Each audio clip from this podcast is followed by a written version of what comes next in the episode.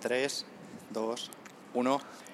Muy buenas a todos, soy Pedro Ibar, esto es Emotion Me. Hoy estamos en la ciudad de Madrid, en, concretamente en la Castellana, y tenemos el placer de, de estar con uno de nuestros invitados, sobre todo un buen amigo, Javi Díaz, New Body, en redes sociales. ¿Qué pasa?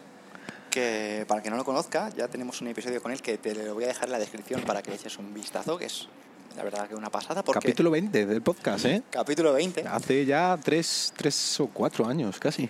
exactamente, y mola un montón porque si lo revisas, cuando te pregunto, Javi, ¿cómo te ves en cinco años? Ujú. ¿Qué te Estabas, come- estabas comenzando, tío, con, con un proyecto que se llamaba eh, My Totem Sí, las comidas. y además estás preparando un viaje a Kuwait. para- y rápidamente, para el que no lo sepa, yo conocí a Javi porque me contactó antes de ponerse a trabajar de entrenador personal en Kuwait ¿Correcto?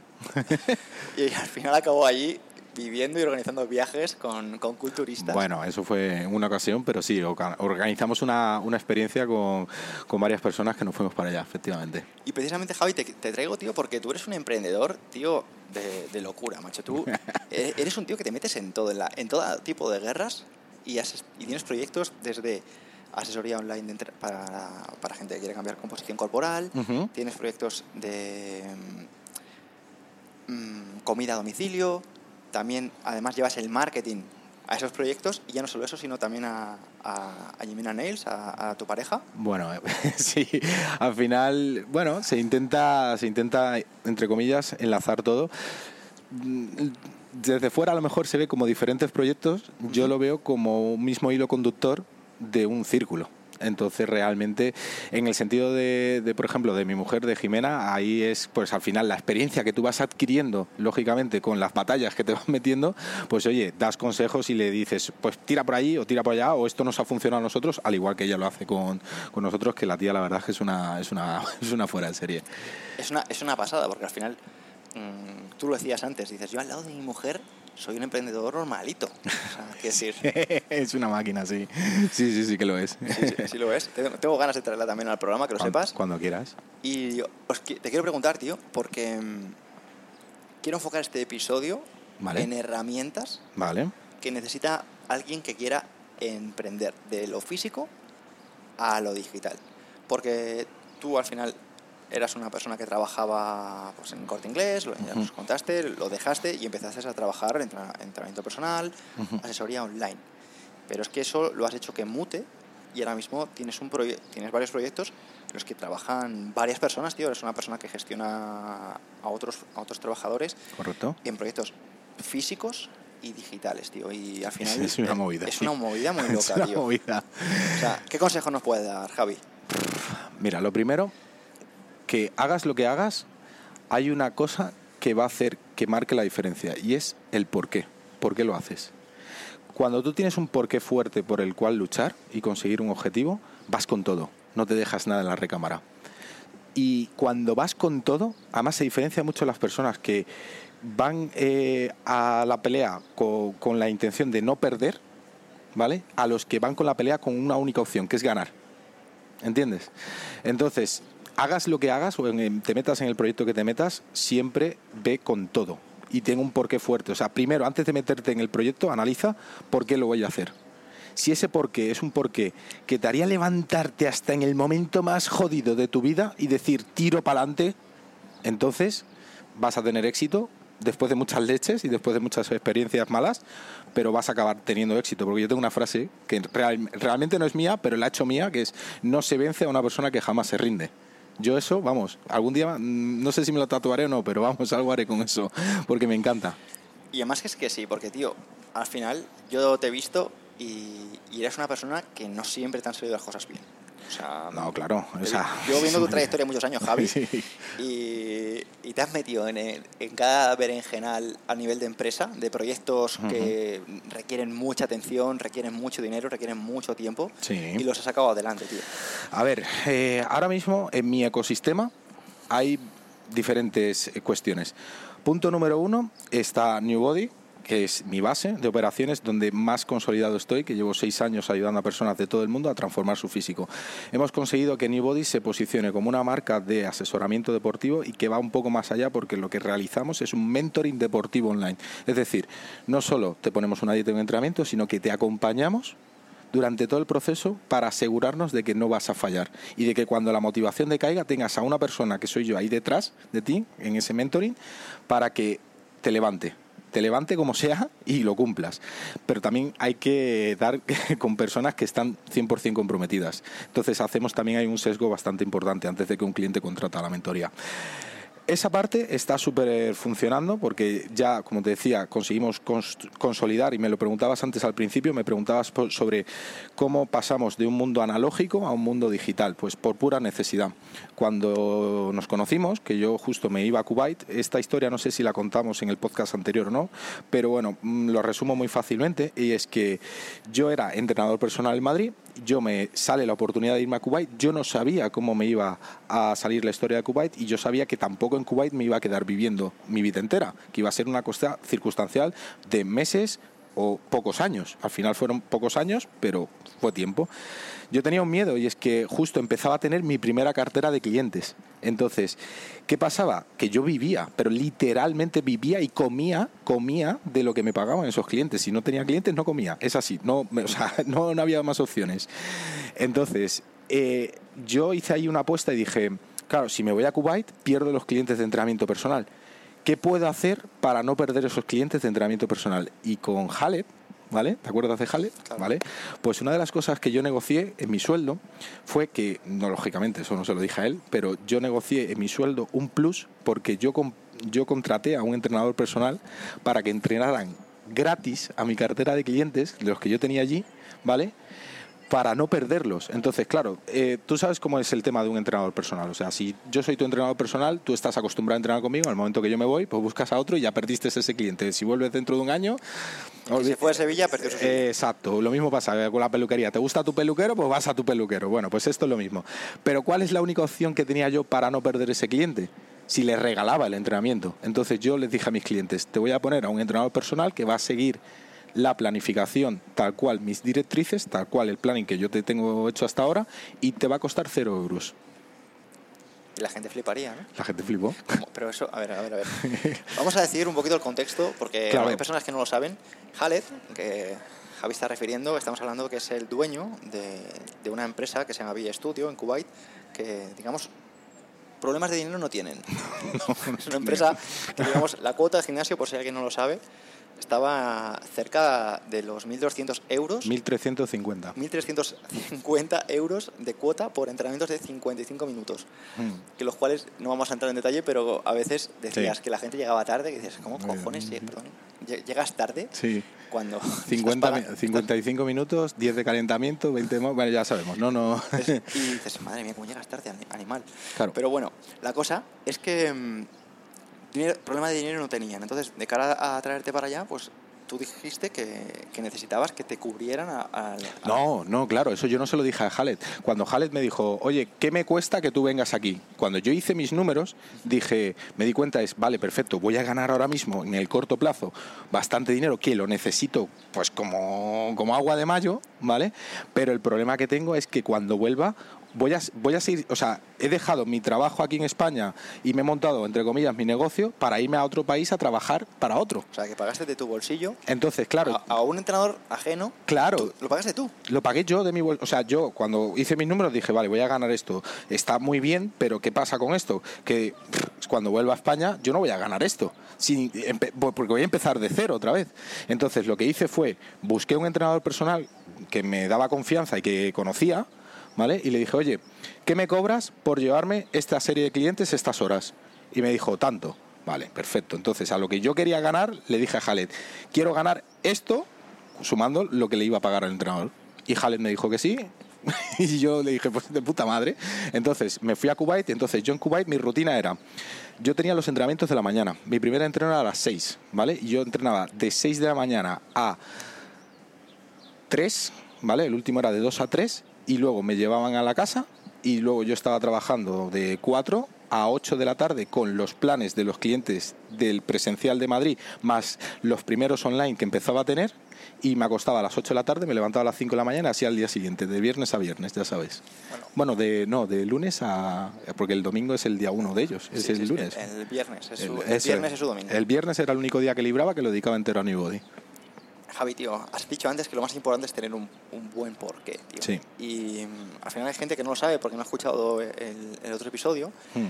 Y tú vienes de una familia humilde que son inmigrantes de, de Cuba. Ujú. Y al final ah, dijiste que el hecho de haber tenido poco, eh, en Hmm. plan, de haber sido una persona humilde y demás. Bueno, me eh, considero todavía. y ¿eh? todavía, bueno, tú tienes unos estándares que vas de Gucci y de, No, Dolce, no, y de. Dolce, y de Dolce Gabbana, pero, te, pero eres humilde. o sea.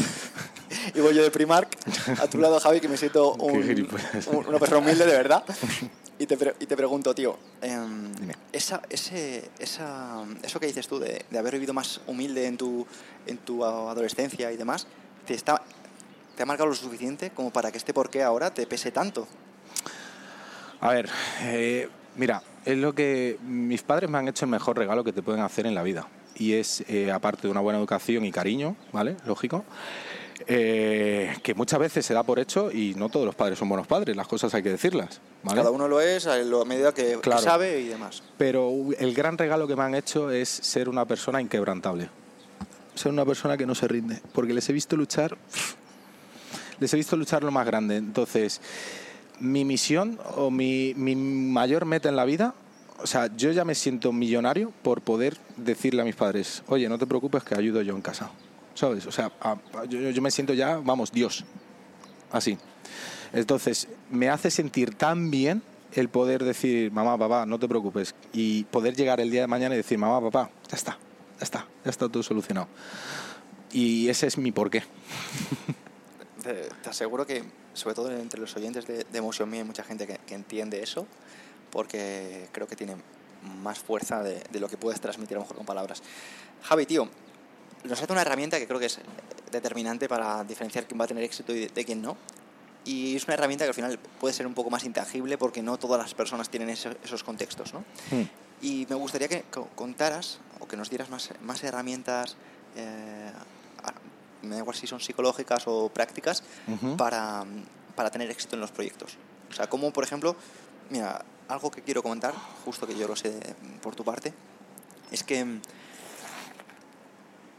tú a la hora de contratar servicios, mm, directamente lo que haces es aprender a hacer ese servicio en lugar de contratar a esa persona y te lo haces tú.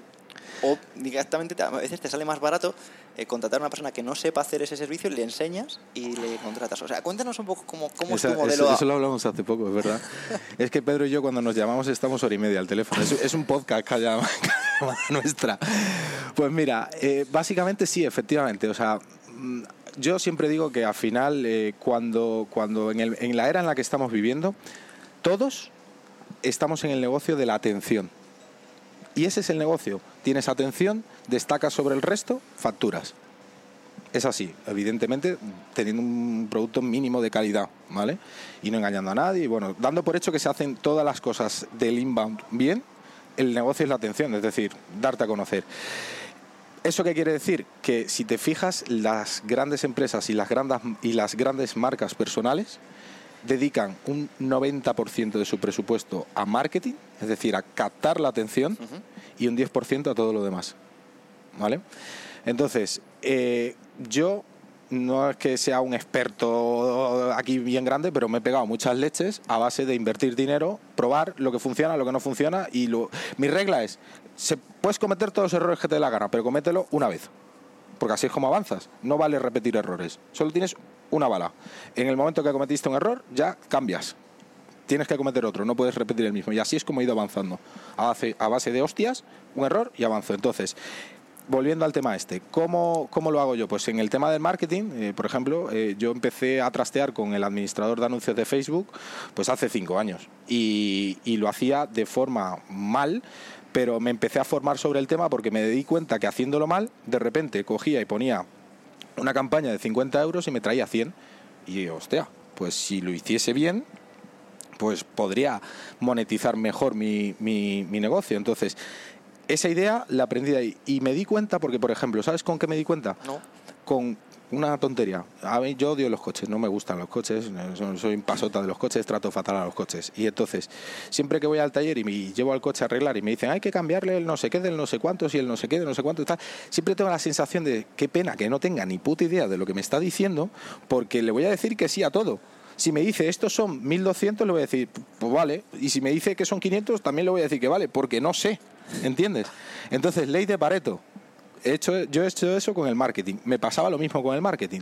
El marketing sí me gustaba y comía del marketing y cuando me sentaba una agencia de marketing me decía hay que hacerte una campaña de branding y luego hay que hacer una de retargeting y luego hay que invertir este presupuesto en no sé qué y no sé cuánto. Yo decía, ah, pues vale. Claro, pero cuando me da, le decía, ah, pues vale, y veía que no había el resultado que yo quería y que me había gastado el dinero para nada, dije, uff, esto, esto me duele, ¿eh? Claro, o sea, no es, no es como, por ejemplo, el tema del coche que tú dices, no tengo, no tengo ni idea, pero voy tirando, ¿no? Exacto. Entonces, ¿qué pasó? Que lo que hice fue, bueno, pues voy a empezar como empezamos todos, con formación gratuita. Lo te metes en YouTube y empiezas a ver. Y empiezas a entender cositas que van y dices, ostras, es que esto lo hacía mal, es que esto lo hacía y no te lo contá. Y lógicamente, eso, una agencia o a donde ibas no te lo cuenta porque entonces no tiene negocio. Entonces ya a medida que fui aprendiendo y fui adquiriendo conocimientos, fui aplicándolos y cuando fui facturando, entonces eh, fui invirtiendo en conocimientos y en formación ya un poquito más avanzada. Y luego ya aprendí pues muchísimo, entonces ese sistema lo he ido trasladando a todos los aspectos, es decir, aprendo yo primero lo más importante, la ley de Pareto, el 20% que me da el 80% del resultado y una vez que ya yo sé hacerlo, me puedo sentar delante de una persona y decirle, oye, quiero que me hagas una campaña con esto, con este tipo de intereses, con esta segmentación, con este branding, eh, o sea, que esta le enfoques a branding, que le dediques este presupuesto a retargeting, que le dediques ese presupuesto a captar leads, que le dediques así, y así con todo. Entonces, así es como he ido avanzando en esa vía. Al final, yo siempre lo que he intentado es conectar todas mis vías, porque realmente ahora mismo Newbody tiene la fuente de ingresos de los, las planificaciones deportivas, luego las de fuera, por así decirlas, que son eh, o marcas que quieran hacer una colaboración y funciona con embajador, con código, lo típico. Luego, por ejemplo, también a raíz de que en Newbody nos sigue mucho entrenador personal, sacamos hace poco eh, Fit Manager, que es una aplicación enfocada para entrenadores online, que es un CRM de control de clientes. Porque uno de los problemas que tuve yo al principio es que cuando empecé a crecer, eh, yo veía mi Excel de clientes, bueno, empecé con un papel y con un boli, pero cuando veía mi papel y boli lleno de garabatos y decía, joder, a este tío cuándo me paga y le tengo que pedir ya el pago, cuándo le tengo que cambiar la planificación, cuándo no. Y lo pasé a un Excel y luego lo pasé a un Excel y dije, hostia, si lo hiciéramos un poquito más tal, un bonito y tal, ¿se podría vender? Pues sí, venga, va, vamos a hacerlo. Entonces, tenemos Feed Manager, tenemos esto y luego, ¿dónde me di cuenta que fallaban más los clientes? En la alimentación. Joder, ¿y si les llevase alguien la dieta pesada a su casa? Fallarían menos, ¿verdad? Eso es un problema, porque siempre que me dicen, porque yo me di cuenta que al final el, el tener un, un, entrenador online o entrenador presencial, físico o lo que sea, es un artículo de lujo, es decir, no es un artículo de primera necesidad. Es muy lujo. Entonces, realmente el tipo de público y además las campañas de segmentación que nosotros hacíamos iba directamente a por ese nicho de mercado, por lo tanto es un nicho de mercado que a priori se podía permitir una comida ya preparada y cocinada en su casa. El problema que tenían no era un problema de falta de dinero, sino un problema de falta de tiempo. ¿Cómo podía yo solucionar, salvar esa tal? Pues probamos y de ahí nació la idea de enviarles comida a domicilio a los clientes. Y bueno, pues eh, de esa idea nació otra idea, nació otra idea, pero al final todo gira en un mismo círculo, no es una empresa de, o sea, una empresa o un emprendimiento o lo que sea de una cosa y luego de otra que no tiene nada que ver, sino que están conectados entre sí. Vale, Javi, pero lo estás contando de una manera, en plan que suena muy guay y lo que está saltando te lo está saltando y es que es otro otro mercado, o sea, es la hostelería. Sí. O sea, estás diciendo, no, comida pesada. No, no. Que ah, bueno, hay que claro. preparar esa comida pesada. Claro. Esa, tiene sus sellos, tiene sus movidas. Y encima, a ti te gusta el rollo gourmet, Javi, que eres un poco pijo. y te gustan que si tus restaurantes y tus historias. Y... A ver, lo que hicimos ahí. Y es un, es un jaleo, tío. Cuéntanos eso, un poco eso, ese jaleo. Es un, es un jardín bien grande, porque la primera versión que, que hubo del restaurante fue un restaurante solamente fitness, que solamente atendía a público fitness y que solamente gente de dieta surgieron diferentes problemas, entre ellos uno de ellos fue que la, la, comida realmente solamente estaba muy cerrada en un nicho muy pequeño, que era el público que se cuidaba, y luego el público generalista no lo captábamos. Entonces nace la idea de la nueva versión que tenemos ahora, que es Foodnap. Foodnap es un marketplace, que es una empresa, es una página web, es una plataforma de restaurantes de quinta gama. Es en una misma web, tú puedes pedir de diferentes tipos de restaurantes y recibirlo en un solo pedido ahorrándote costes de envío, porque si tú pides en Honest Greens, pides en, yo que sé, en y pides en, yo que sé, en otro, vas a pagar un envío de cada uno de ellos. De esta manera solamente pagas un solo envío. Como centralizamos todo en un solo obrador, en una sola cocina donde producimos todo, ahorramos costes de envíos para el cliente, podemos dar códigos de descuentos altos del 10%, que en, que en restauración es difícil dar estos códigos porque no es suplementación deportiva o ropa que tienen unos márgenes mayores. La comida es un producto, uno, perecedero, ¿vale? Y dos, que es de, vamos, que tiene un margen, vamos, irrisorio comparado con, este tipo de productos. Entonces, eh, se complica un poco la historia, pero bueno, es, es una mezcla entre negocio online y negocio físico. físico. Eso es. Claro, Javi, pero tío, eh, estás, te lo puedo decir, es que lo estás diciendo como muy sencillo. Eh, ¿Cómo narices consigues montar un obrador. No, vale. claro. hay, que aprovechar hay, hay, que aprovechar las circunstancias. es digo que eso, eso, tienes que explicarlo porque hay, que, hay que aprovechar las circunstancias. ¿En qué, punto, en, eh, ¿En qué punto estamos? Pues mira, básicamente estamos en el punto en el cual ahora mismo estamos con una pandemia, ¿vale? Y que hay muchos restaurantes que necesitan facturar y no estaban facturando, estaban cerrados. Entonces, lo que hicimos fue reunirnos con cada uno de esos restaurantes para ofrecerles la posibilidad de enviar su producto a toda España. Entonces, conocimos también, porque ya vas vinculando gente, te vas moviendo dentro de unos círculos que vas conociendo a gente muy potente dentro del mundo de la hostelería que llevan años y que te das cuenta que tienen problemas en común. Entonces, como todo en esta vida. Conoces a uno, te reúnes con otro, te reúnes con otro, te reúnes con otro, surge una idea, intentas mezclarlo todo en una coctelera y sale un producto. Entonces, en este caso, eh, conseguimos eh, un obrador de muy, buena, de muy buen renombre y de muy buena calidad para que nos produzca esa, esa, esos diferentes tipos de restaurantes, esos tipos de cocina, porque realmente el secreto por así decirlo, el secreto, o sea, la fuerza, yo lo llamo la fuerza más bien, de un restaurante de quinta gama. Quinta gama significa comida ya preparada en un tupper en tu casa, ¿vale? Lista para comer. Entonces, la fuerza de un restaurante de quinta gama, ¿cuál es? Su receta.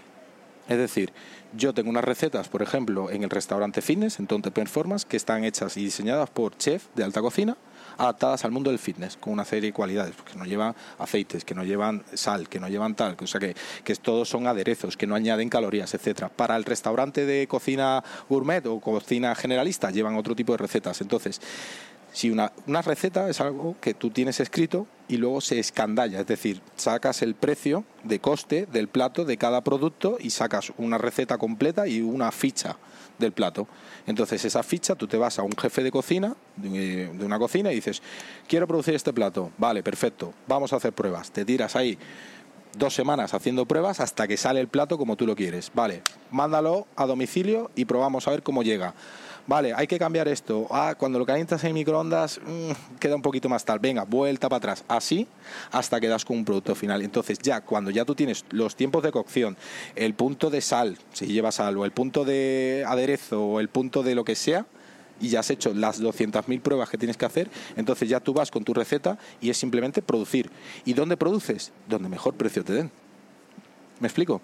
Es la fuerza que tiene esto. Es decir, si a mí este señor de aquí me da un precio X y este señor de aquí me da un precio mejor que el de este señor y la calidad es la misma porque la receta es la mía y lo hacen con el producto que yo he elegido, me da igual producir con él y con él. De hecho, produzco con él porque le voy a dar mejor servicio, mejor precio al cliente.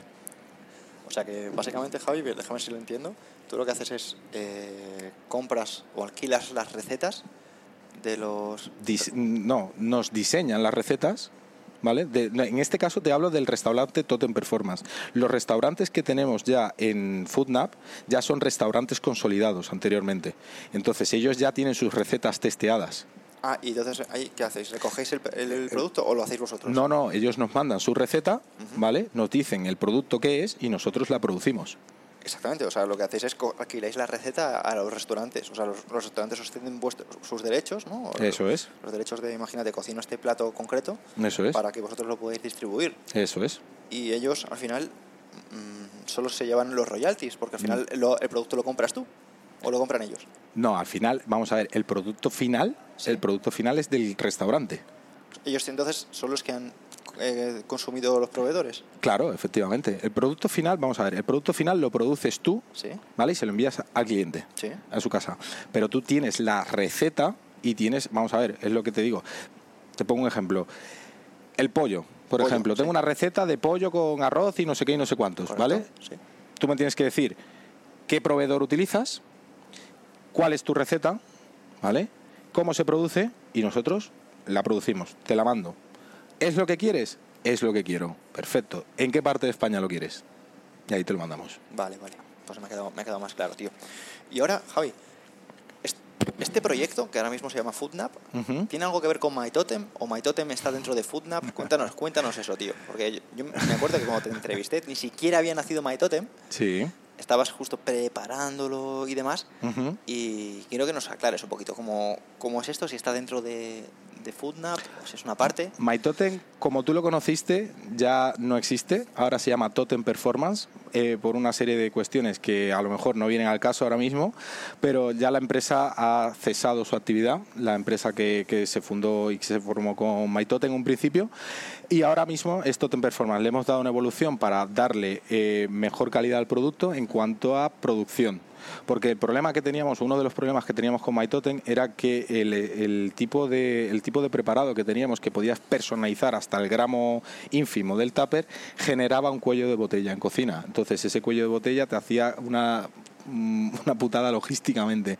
Entonces hemos mejorado y además nos dimos cuenta que aparte de eso, a la persona que se dedica al mundo del fitness a nivel profesional le hacía una faena. Porque, por ejemplo, cuando tú estás en una etapa de competición de culturismo, hay una cosa que se llama la peak week, la puesta a punto, la semana previa a la competición, en la cual tu dieta puede cambiar por días. Es decir, el preparador te va viendo cómo va tu punto físico y te puede decir, vamos a bajarle a los hidratos. Claro, si tú tenías comprados, yo qué sé, 50 tuppers, me lo invento, de 225 gramos de arroz y tu preparador te ha quitado 50 gramos de arroz, te ha fastidiado. A ver, que lo puedes quitar y tal, pero cuando estás en esas semanas, la gente que compite, que a lo mejor no, no sé si es mucho tu público o no, El público de Museo Me hay de todo en este, en este caso. Hay gente de, fitness, pero dentro de la competición a lo mejor no están tan metidos. Pues lo que te decía, al final es, eh, como te digo, mm, es complicado, te puede fastidiar bastante. Entonces, ¿qué hemos hecho? Le hemos dado una vuelta a la historia y lo que hemos hecho han sido formatos de 500 gramos. Es decir, tuppers de 500 gramos en los cuales el propio tupper te sirve de envase en la nevera. Entonces ahora ya te viene 500 gramos de pechuga de pollo ya cocinada y marinada con nuestra receta, 500 gramos de chile boniato, 500 gramos de salmón, 500 gramos de cada uno de los productos que tenemos en Totem para que tú simplemente saques peses, raciones y en 5, 6, 7 tuppers tienes a lo mejor, yo qué sé, 35 comidas. Y ya tienes las raciones de toda la semana, que es otra de las ventajas que encontramos al pasar a este formato, que te ocupa menos espacio en la nevera. Vale, lo entiendo y jope, macho. Yo lo pienso y está súper enfocado para, para gente fitness. O sea, es- Claro. está- estamos hablando que padres de familia y demás, esto, este formato se les va a hacer como muy cuadriculado, ¿no? Claro, por eso está FoodNap.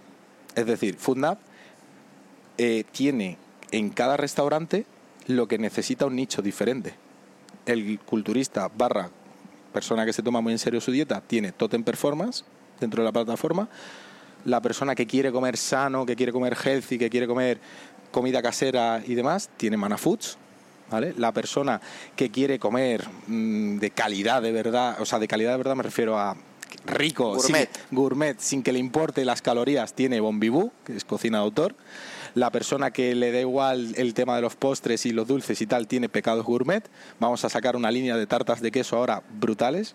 ¿Pero fitness o no sin fitness? Va a haber una fitness, una de ellas va a ser fitness Bueno. y el resto va a ser fat. una va a ser fit y el resto van a ser fat. Y, y luego tenemos también, bueno, pues tenemos marcas dentro como Vengan Jerry's, eh, Magnum, tenemos al grupo Coca-Cola con Alvalle, eh, Rockstar y eh, Quaker también. O sea, tenemos un marketplace. Macho Javi, yo de verdad te quiero decir que estoy muy orgulloso de ti porque te conozco cuando viniste a CrossFit Me a preguntarme cómo era eso de Kuwait. Como, ¿dónde, ¿Dónde está Kuwait? ¿Qué es esto, Pedro, tío? ¿Esto es real o no es real? ¿Esto es real? ¿Me están timando o me van a...? Y me acuerdo, tío, que tenías ahí todas tus dudas, todos tus, tus nervios y, y has evolucionado, tío, a unos niveles eh, de locos. Realmente, fíjate, tus proyectos, ¿no? O sea, no sé cuántas personas tendrán su propio obrador y distribuyan a toda España y Andorra, ¿no? Porque creo que también... Hostia, sí que se me olvida, tío. Se me había olvidado Andorra, sí. Pues es que, bueno, a ver, es que ha sido hace una semana. Eh, Cuéntanos lo de Andorra porque hay personas que, que no saben Lo de cómo, cómo funciona la, las ah, aduanas andorranas. Hostia, eso es, una, eso, es un, eso es un buen jaleo.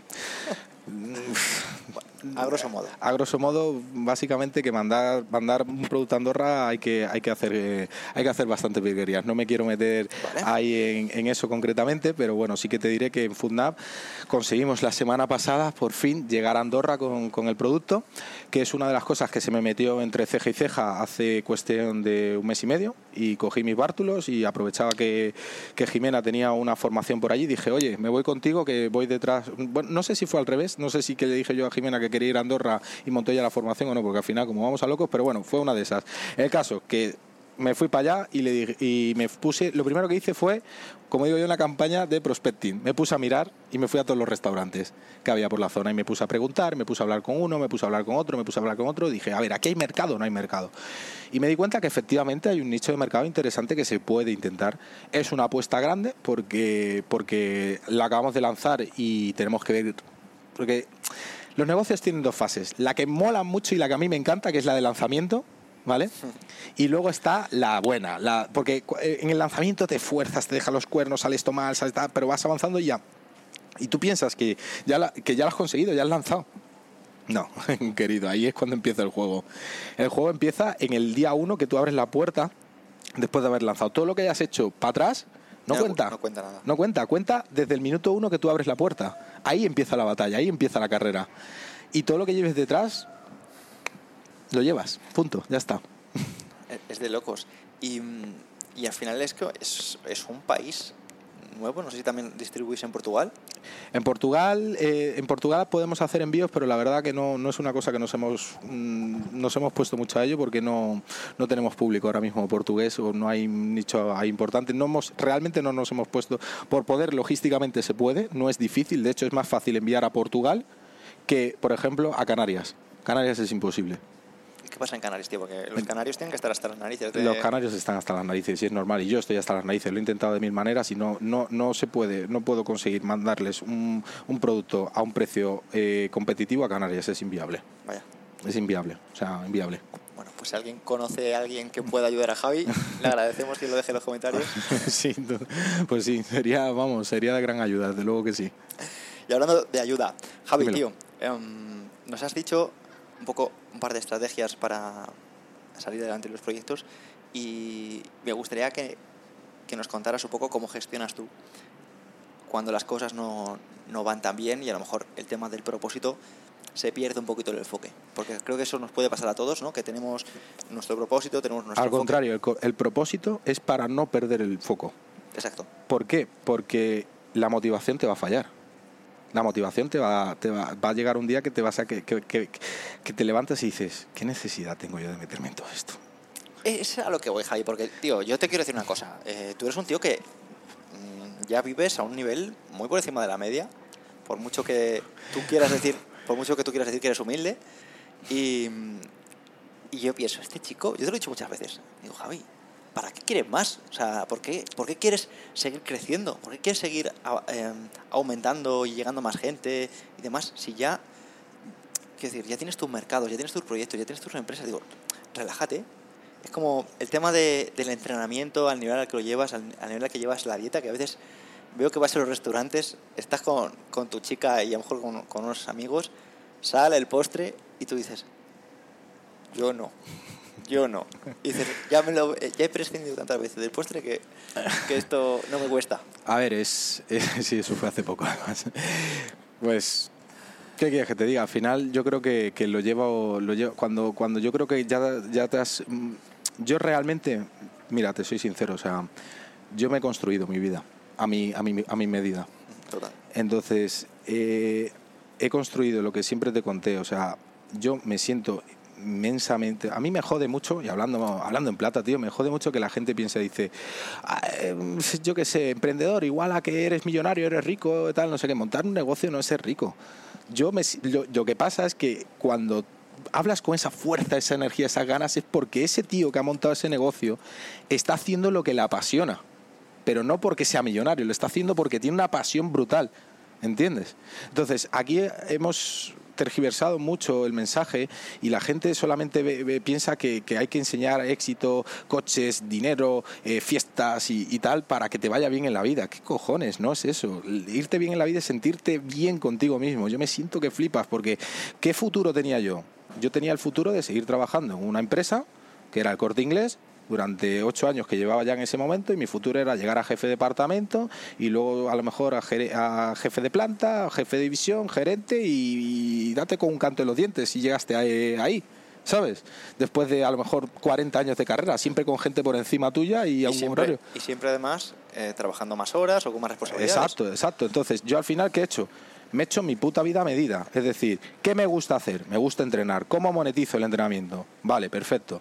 ¿Qué me gustaría hacer? ¿Con esto que gano podría llegar el día de mañana a mantener a mis padres? No, necesito más. ¿Qué tengo que hacer? Pues tira por aquí. ¿Qué tienes que hacer si esto va mal? Pues esto por aquí. Los huevos en diferentes canastas. Pruebas. Si te falla una, pruebas en la otra. Y al final ha sido así y entonces eso me ha hecho eh, tener un rol interno mío de pum, pum, pum, pum, pum, y no tengo otra manera. Es, tiene sus partes buenas y sus partes malas, que al final muchas veces siempre lo que dices tú, que, que, llega un momento que dices, hostia, me he metido en mil berenjenales, pero bueno, ya estoy aquí y vamos, vamos a ver cómo lo salvamos. Y lo que me preguntabas es una herramienta como era para que no para que cuando te da ese bajón eso es que, que no es el propósito de la herramienta es decir el bajón te va a dar la hostia te va a venir y lo que te va a mantener en el foco es el propósito. Mira, una, una, de, una de las cosas que diferencian a los campeones de los que no son los estándares.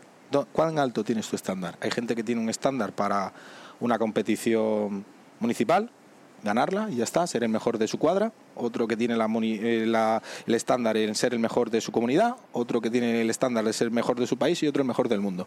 Entonces, depende de cuán alto sea tu estándar, así te vas a esforzar.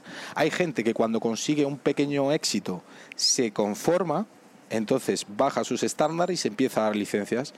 Y luego están los cabrones que consiguen el puto éxito, que son los tíos y las tías que han conseguido algo grande y se siguen comportando como si fueran los segundos, que tienen todavía aún algo más por conseguir y que no se rinden, y que van, y que luchan, y que se caen, y que le pegan hostias pero se levantan. Entonces, no sé, a mí me sale ser de esos, naturalmente, no sé por qué, pero es así. Pues tío, mira, ahora quiero sacar un tema que tenía pendiente y es que eh, al final nosotros si nos metemos en, redes sociales, empezamos a ver perfiles y demás, hay varios tipos de perfiles y destacan personas, por ejemplo, que mm, viven de su imagen, personas que a lo mejor viven de su trabajo con marcas y demás, pero que no tienen ningún proyecto propio. Y realmente yo veo eso y, y realmente pueden estar funcionando, pero me da cosa de que, imagínate, cambia el algoritmo y tú te vas a la puta, hablando en plata. Habrá personas también que em, no tengan una marca personal fuerte, pero tengan proyectos realmente interesantes y no puedan utilizar esa marca para traccionar esos proyectos, también tengan como una, una limitación, que también puede haber esas colaboraciones entre los primeros y los segundos. Y luego me llama la atención que hay un perfil que es un poco intermedio, Javi, que después es el tuyo, que a lo mejor está utilizando su marca, o sea, su persona, para que sus proyectos traccionen.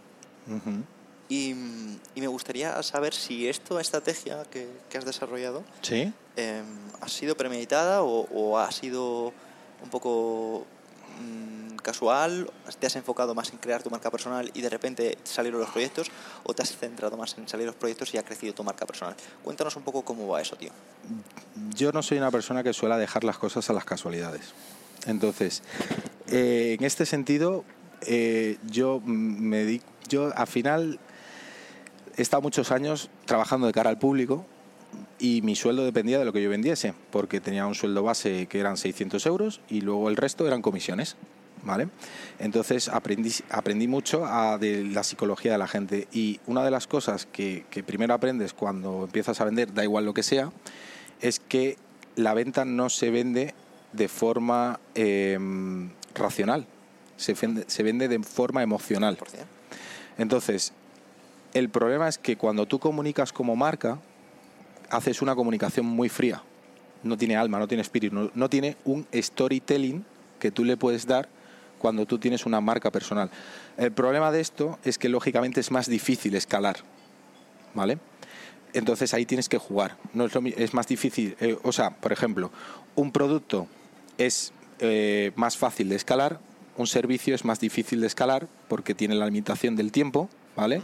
Entonces depende de una persona, etcétera. Pero yo he intentado ir jugando con cada una de ellas y cada en cada en cada proyectito que he ido haciendo he ido dando, he ido apoyando, lo mejor dicho, con mi marca personal, contando el storytelling por detrás de cómo se han ido dando las cosas. Y eso es lo que he hecho. Realmente, al principio, bueno, realmente al principio y al final, o sea, siempre me ha salido de forma natural porque siempre me ha apetecido hacerlo, pero realmente sí hay una estrategia detrás, lógicamente. O sea, al final podríamos decir que tu estrategia ha sido mostrar el interior de tus proyectos desde el principio. Exacto.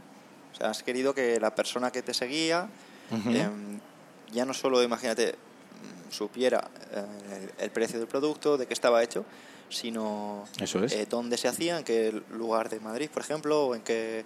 Pero eh, eso tanto en las cocinas, que de hecho al principio cuando empezamos con, con las comidas, eh, nadie de la competencia enseñaba el interior de las cocinas. Era curioso que cuando empezamos a grabar historias dentro de las cocinas, el resto empezaban a hacer historias dentro de las cocinas. Y hoy en día todas las marcas suelen enseñar, cuando son restaurantes eh, online a domicilio, enseñan de vez en cuando, no siempre, pero enseñan las cocinas o enseñan el proceso de, de cómo se hace esto, cómo se hace Claro. el otro, que me Es parece fenomenal. ¿eh? Es importante, además, sobre todo ahora con el tema de, de confinamiento y, Sí. y demás, cómo, cómo se hacen las cosas y que garanticen ciertos estándares Sí. y demás, que al final, ya sabes, ¿no? Un poco cómo, cómo puede estar.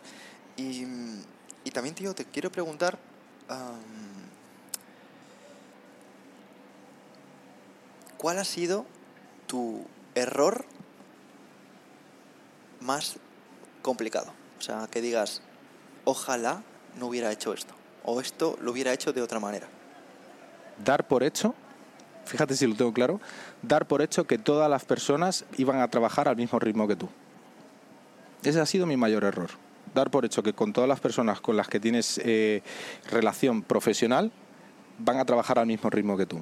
A la misma, con la misma intensidad, con la misma velocidad, con la misma re- resolutividad, no sé si existe esa palabra, pero de la misma manera, de la misma forma resolutiva, rápida, eficiente, de la misma manera de esto hay que hacerlo ya, no dentro de un rato, porque es urgente e importante, ¿vale? Dar por hecho que todo el mundo va a muerte con un objetivo.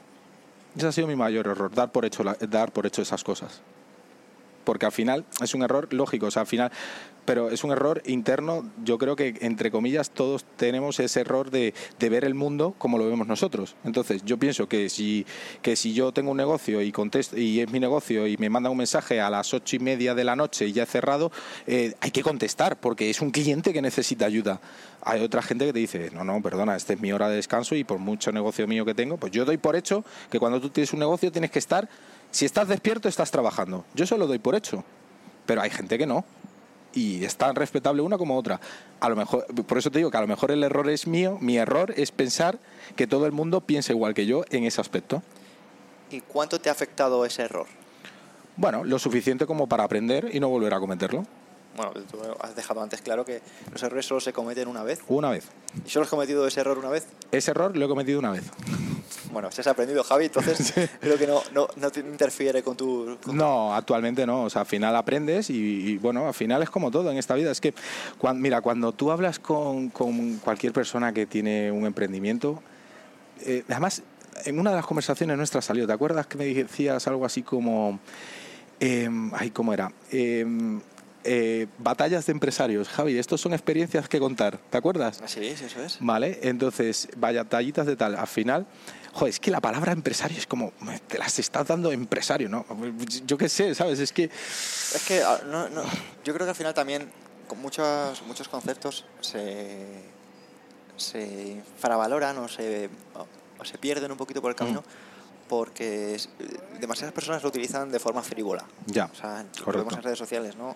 El tema del emprendimiento, que sigue tu pasión y demás. Entonces, si personas que con toda su buena intención lo hablan, pero no, no han demostrado nada, no, no han, Hmm. hablando plata, no han facturado nada, Hmm. ni, ni se han jugado la piel, ni... Joder. Y, y se pasa con el modo avión mm, de- a lo mejor más tiempo del que te lo puedes pasar tú, pues cuando llegan a lo mejor a tu mensaje, que tú precisamente dices eso, ¿no? Eh, pues ya no suena igual de bien, ¿no? Claro. Pero eh, yo creo que pasa igual con, con todo, ¿no? Con, Mm. con muchas veces. En la palabra amistad, yo creo que también se, se habla eh, con demasiada frivolidad. En la palabra amor, creo que Mm. también se utiliza en contextos que no deberían Correcto. usarse porque pierde, pierde fuerza, ¿no? Sí, sí, correcto. Y, y, tío, a ver, em, algo que ya te pregunté hace, hace unos años y te quiero volver a preguntar hoy. ¿Tú cómo gestionas tantos proyectos con el entrenamiento y tu vida personal? Porque tiene que ser ya un, de, un jaleo, un jardín. Mira, la única manera de, de poder tener la vida personal que yo tengo es teniendo la mujer que tengo. No hay otra. Es decir, una persona que es igual que yo, pero es mujer. ¿Entiendes? Entonces, es la única manera de que otra persona te entienda. Lo de. A mí me gusta mucho eso de los polos opuestos atraen. Yo pienso que los polos opuestos se matan. Sinceramente te lo digo.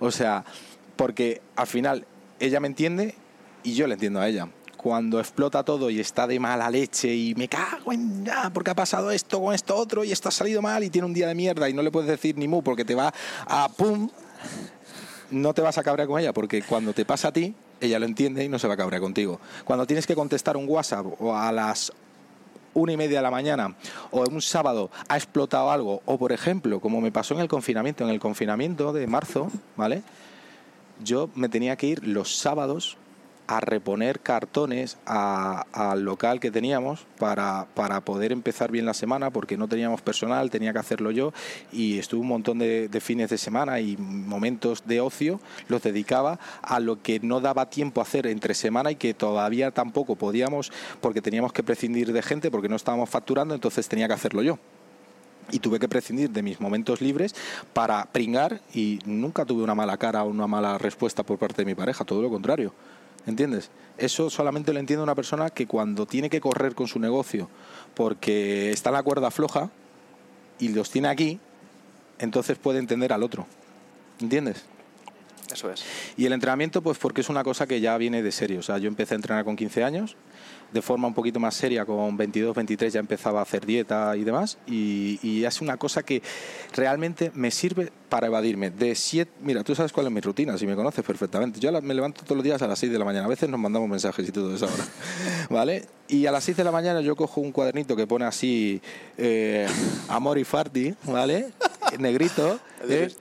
que me, que, me, que me regaló mi amigo Pedro Vivar y yo escribo mis propósitos del día, cómo me siento, como tal, como cual, me pongo a leer mi librito y de 7 de la mañana, a, o sea, de 6 de la mañana, perdón, a 8 y media, ¿vale?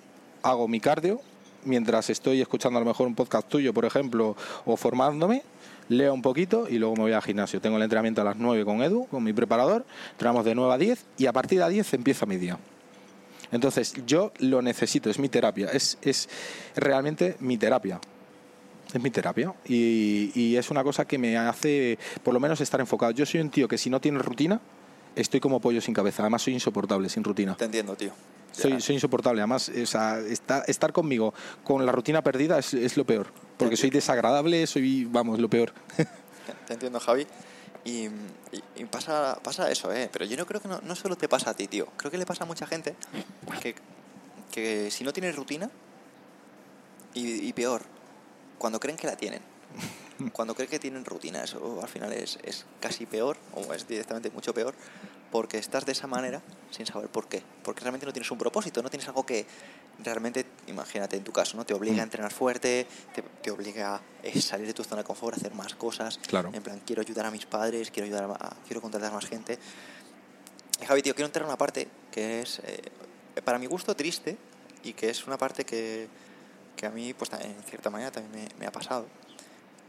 Y, y es cuánto, eh, cuál es el precio también a, a pagar a nivel de relaciones por ponerte a full con los proyectos. La soledad. Es decir, el camino es solitario. Eso lo tienes que tener claro. Te vas a quedar solo. Y es así. porque va a requerir de ti una concentración brutal, va a, va a requerir de ti obsesión. La palabra obsesión hay veces que yo no entiendo por qué se utiliza como algo negativo. O sea, cuando tú tienes una obsesión sana, en el sentido de que quieres luchar fuerte por conseguir un objetivo, te tienes que obsesionar, no hay otra manera. Te tienes que obsesionar. Cuando tú quieres. Yo, yo quería que cuando la gente probase mi comida de fitness dijese, tío, ¿en serio esto es de dieta? No me lo creo. ¿Vale? Y me obsesioné con eso. Hicimos 200.000 pruebas. ¿Vale? Pues lo mismo con, con, con las asesorías de New Body. Yo, quer- yo quiero, o yo quería de hecho, a veces los chicos me odian por esto, porque les doy mucha caña con la atención al cliente, pero yo quiero que cuando alguien contrate un planning deportivo de New Body, digan, no me han atendido en mi vida como esta gente me atiende. Porque es que están pendientes de todo. Es que es que yo llegaba a llamar a hoteles para preguntarle la carta de un restaurante para ver si un cliente podía comer allí o no. ¿Entiendes? Y decirle al cliente, no, tienes que pedir esto, esto y esto, porque en la carta hay esto, esto y esto otro. Un grado de atención brutal. Lógicamente el cliente lo paga, ¿vale? Pero por lo menos que las expectativas estén, o sea, que la realidad sea muchísimo de lejos más alto que las expectativas. Y eso conlleva un precio. Y eso conlleva un precio que es, muchas veces, no vas a dormir, muchas veces te vas a desesperar, muchas veces te vas a quedar solo porque es un camino solitario en el cual no puedes permitir que entre cualquier tipo de persona a tu vida, porque una persona tóxica te jode todo el sistema porque te obsesionas, eh, te, te- te- al final lo que hablamos siempre, somos una media de las cinco personas que nos rodeamos, si tienes una oveja negra en tu círculo cercano, eso te va a acabar afectando.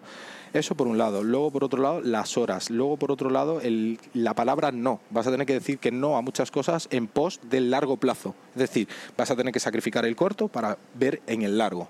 Entonces, esas son para mí una de las de los de los precios a pagar. ¿Cómo caracterizas tú una persona a la hora de identificar que te cuesta tiempo, que te cuesta energía? Una persona que tú dirías tóxica. Muy sencillo. Pues, además es que se ve a la legua. Basta con cinco minutos con una persona hablando para saber de qué tipo de persona es en ese sentido. Una persona que en cinco minutos de conversación critica a cinco personas diferentes o critica cinco cosas diferentes, ya sabes que es una persona tóxica. Y que en el minuto uno que tú no estés ahí delante, esa persona va a estar hablando mal de ti. Es así. Y una persona que dedica... eh, eh, Mira, a ver, siendo sincero, porque al final uno está grabando esto y dices... Tú y yo, de verdad, de todas las conversaciones que tenemos, hoy hemos estado un rato comiendo, hemos, analízalo. ¿De cuánta gente hemos hablado mal? Piénsalo. A ver, no hemos hablado- no- prácticamente no hemos hablado de, de nadie, De nadie. pero, pero también es, es algo que tenemos normalizado.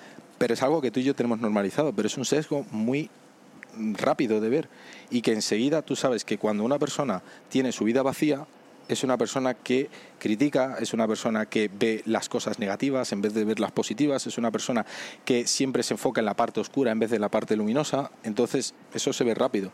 En el momento que lo identificas ya sabes que esa persona es una persona potencialmente tóxica. ¿Y cómo afecta a una persona tóxica cuando a lo mejor no te das cuenta porque tienes cierta relación con esa persona y dices, wow, es que es familiar, es un amigo cercano de hace tiempo? Pues- Y, y, y te vas a- y te- y al final algo que nos ha pasado a todos. A lo mejor nosotros hemos estado del otro lado en el sentido de decir, em, yo no soy la misma persona hoy, día No. 28 de, de mayo, que hace eh, 10 años, porque a lo mejor hace 10 años mis motivaciones y mi propósito de vida era totalmente distinto y a lo mejor me enfocaba más en, en gustar a los demás, en caer bien en- y demás, y quería seguir un poquito la bola de otras personas, ¿no? Hmm. Y quiero romper una lanza porque creo que Todos hemos sido tóxicos en algún momento. o, o por lo menos hemos sido, eh, ¿cómo te digo? Mm, hemos tenido la actitud de, de- del ego, de la víctima. Sí, De decir, sí, sí, la vida, la vi- Sí, no, es que a mí me pasa, es que, es Sí, que yo, y, vives desde el, desde el yo, ¿no? Sí, sí, y, sí, sí. y creo que al final em, mola mucho porque, mira, justo además este tipo de, de podcasts, como Mosio Moi, por ejemplo, se enfocan en, en la autogestión. Sí. Es decir, esto es mi vida, esto es mi responsabilidad, no es culpa de otro. Que si no me va bien, si no facturo X, si no yo. estoy así de fuerte, realmente es porque no estoy siguiendo los planes. Eso es. Y bueno, eso yo creo que al final gente que se dedica al emprendimiento o gente que incluso se dedica al entrenamiento o que, o que entrena, lo tiene muy en cuenta porque sabe que cuando no está as- así de fuerte, no, no tiene este porcentaje de grasa, no tiene X y ha estado, por ejemplo, un año, Ujú. sabe que realmente no es por otra cosa más que porque no has sido fiel a lo que tú mismo te has puesto. Porque en el fondo que hay detrás de todo eso, vas a llegar tan lejos en tu objetivo físico o en tu emprendimiento como seas capaz tú de crecer como persona. Y ya está, no hay más. Es decir, si tú como persona te conviertes en una persona de nivel 10, tus estándares están en nivel 10, tu trabajo es nivel 10 y por lo tanto tus resultados van a ser nivel 10. Si tú te conformas con ser un nivel 5, 3 o 2, vas a tener resultados de 2, 3, 5. Es así, es normal. ¿Cómo podemos identificar si somos 3, 5, 8, 9 Por tus resultados. En, alguna parte de nuestra vida? Por Porque tu- no, no en toda nuestra parte, Javi. Yo creo que creo que en nuestra vida no, no en todos lados somos eh, No, cinco claro. ni ocho. No, claro que no. Y a lo mejor creo que podemos analizarnos. Tú como por ejemplo te analizas y dices, Por resultados. No hay otra. Es decir, ponme ejemplos, tío. por, por resultados. Resultados de... eh, ¿Cuáles son las cinco áreas maestras? Salud, ¿no? Dinero, amor. ¿Cuál más? Relaciones Relaciones. ¿Y otra más? y propósito. Propósito, por ejemplo. Vale, pues cada una de esas áreas es analizarlas. ¿Cómo me va? ¿Me va mejor que el año pasado? ¿Me va peor? ¿Cuánto tiempo le he dedicado? Y es simplemente hacer un análisis de autoconciencia, sentarte, pensar o apuntar, como te dé la gana, y decir, bueno, eh, estoy soltero, imagínate, estoy soltero, no tengo pareja, ¿y cómo me han ido las relaciones que he intentado tener este año? Buah, han sido un chasco todo, me he encontrado con desastres de personas. Bueno, una persona te puede salir mal, dos te pueden salir mal, tres te pueden salir mal. Cuando te sale ya la cuarta mal, tendrías que empezar a pensar que a lo mejor el problema lo tienes tú, ¿sabes? Entonces ahí tienes que hacer autocrítica. Lo mismo con un emprendimiento. ¿Me sale mal? Vale, ¿qué salió mal? ¿He repetido el mismo error en uno y en otro? Sí, pues mira, no he aprendido. Tengo que mejorar. El físico, lo mismo, lo mismo. No consigo evolucionar. Estoy en el mismo punto que el año pasado, peor. Vale, ¿qué he hecho? No, pero es que estoy, estoy entrenando muy fuerte. ¿Y la dieta? ¿Qué tal?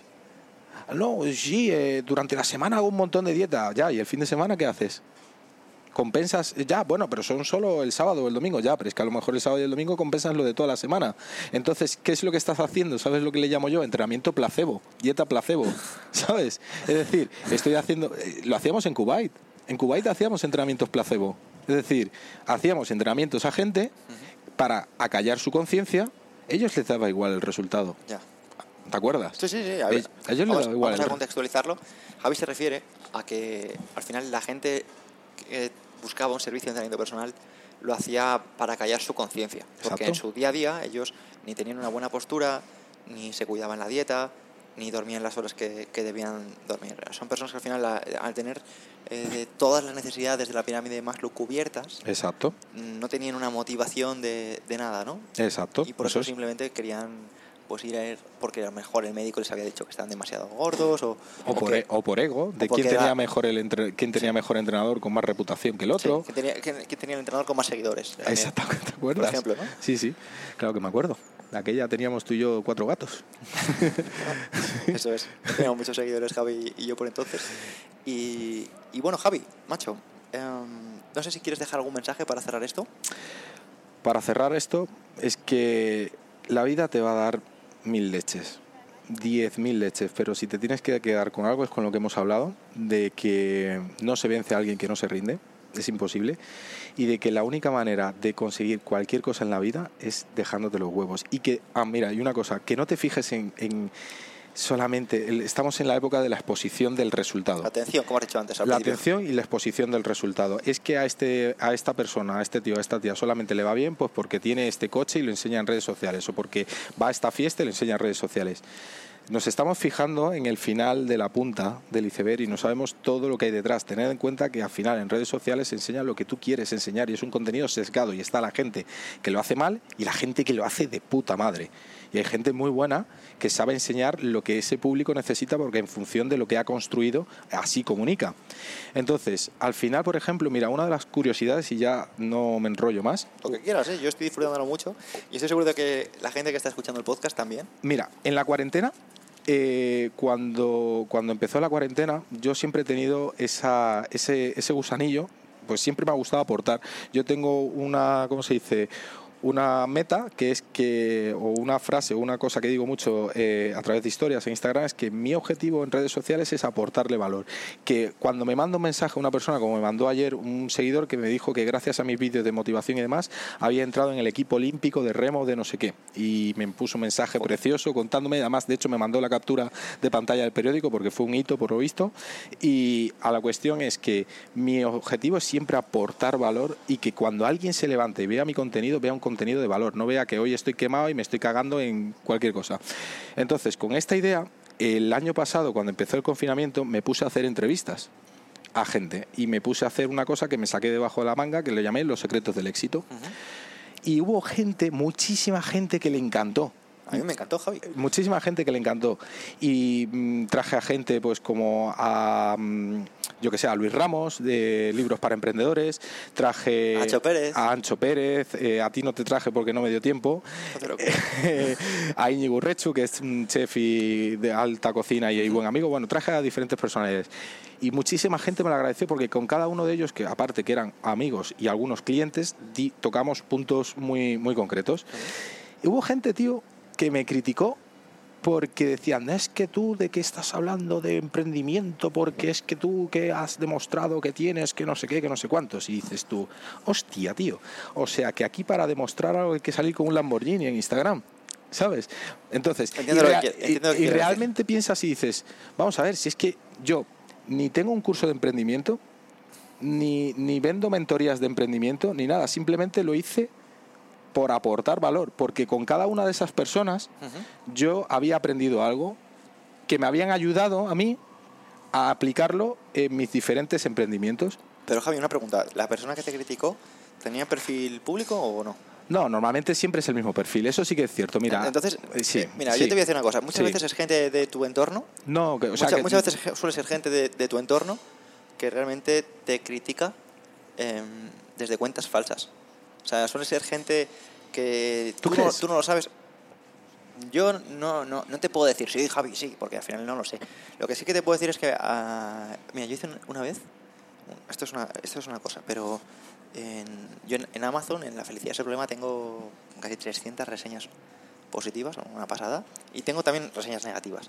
Hmm. Digo, pues esto, esto es una anécdota, ¿vale? Me puse a buscar las, las reseñas negativas, los nombres, y eran cuentas privadas de gente de mi entorno. Porque pones seguido por y dices, wow, seguido por esta persona que es de mi entorno. Entonces esta persona conoce a esta. conoce a esta persona que es de mi entorno. Y me llamó la atención y es un run run que, que he tenido desde entonces. Cuando a veces me escribe alguien de- desde privado, Hmm. curiosamente sospecho que es gente que al final ha crecido contigo en ciertos aspectos y tú, no voy a decir que lo sobrepases y, y Mm. desde un punto de vista egoico, Sí. sino desde el punto de vista de, de la ambición. Y me, me gusta la ambición desde lo que dijo el doctor María Alonso Puig, y es cuando tu ambición no es por ti, sino es por lo que Quieres quieres ap- aportar. aportar. Claro. Y, mm, y es por el hecho de decir, si voy a morir, voy a hacer lo mejor posible antes de dejar el Claro. sitio, ¿no? Y, mm, y- ves un poco que hay personas que, que se han conformado y que, has y que visto que en ciertos momentos sois compañeros, en ciertos momentos eh, habéis compartido pupitre, que habéis compartido X cosas y les, ha- y les has dejado atrás, ¿no? En, el- en un sentido que te quiero decir que no es, e- no es Mm. egoico, ¿vale? no quiero Mm. transmitirlo de esa manera. Y, y el mensaje es que realmente, tío, así, si a ti te sirve, pues espero que te sirva, enfócate, tío, en el resto de personas, tío, en la cantidad de, de clientes a los que estás solucionando Sí, problemas. sí, porque sí. el- lo hemos hablado antes de los micrófonos. El hate, el tema de la- del hate es, es inevitable, ¿no? Porque eh, creo que a veces ponemos el foco en ¿por qué me pasa, tío, si soy bueno?